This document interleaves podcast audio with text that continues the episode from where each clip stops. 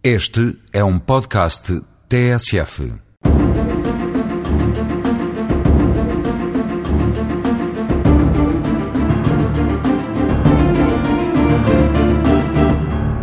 Adiada a eleição do novo titular do cargo de Provedor de Justiça para o mês de setembro, por não ter sido possível o acordo parlamentar necessário a respeito da indigitação de um candidato a submeter ao sufrágio da Assembleia da República, nem por isso deixamos aqui de prosseguir o relance sobre a atividade daquele órgão de Estado.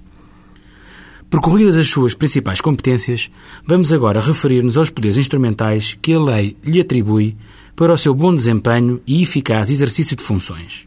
Neste âmbito, o provedor de justiça tem poderes para efetuar, com ou sem aviso, visitas de inspeção a todo e qualquer setor de atividade da administração central, regional ou local, designadamente serviços públicos e estabelecimentos prisionais, civis e militares, ouvindo os respectivos órgãos e agentes e pedindo as informações, bem como acedendo aos documentos que considerar convenientes, e já se antevê a importância da prática destes poderes de recolha de toda a informação, que, segundo o seu próprio critério, considera relevante para o exercício das suas funções. Tem poderes também, ainda neste âmbito de recolha de informação, para proceder a todas as investigações e inquéritos que considere necessários ou convenientes, podendo adotar, em matéria de recolha e produção de provas, todos os procedimentos razoáveis, desde que não colidam com os direitos e interesses legítimos dos cidadãos. E está aqui presente uma aplicação de uma ideia princípio essencial em direito público, o princípio da proporcionalidade. Deve, além disso, procurar, em colaboração com os órgãos e serviços competentes e sujeitos à sua fiscalização, as soluções mais adequadas à tutela dos interesses legítimos dos cidadãos e ao aperfeiçoamento da ação administrativa. O provedor de justiça é, portanto, um órgão comprometido com a defesa dos direitos dos cidadãos e com uma administração pública que, ao serviço daqueles, melhor desempenha as suas funções. É relevante, contudo, assinalar alguns limites da sua atuação, como não podia deixar de ser. E assim, o provedor não tem competência para anular, revogar ou modificar atos dos poderes públicos.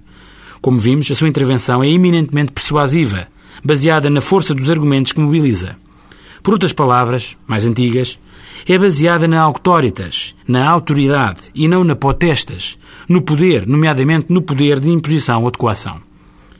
Também não pode fiscalizar os órgãos de soberania, ou seja, a Assembleia da República, o Presidente da República, o Governo e os tribunais, nem as Assembleias Legislativas Regionais e os governos próprios das regiões autónomas dos Açores e da Madeira, com exceção da sua atividade administrativa, excluindo, portanto, a atividade política, legislativa e jurisdicional.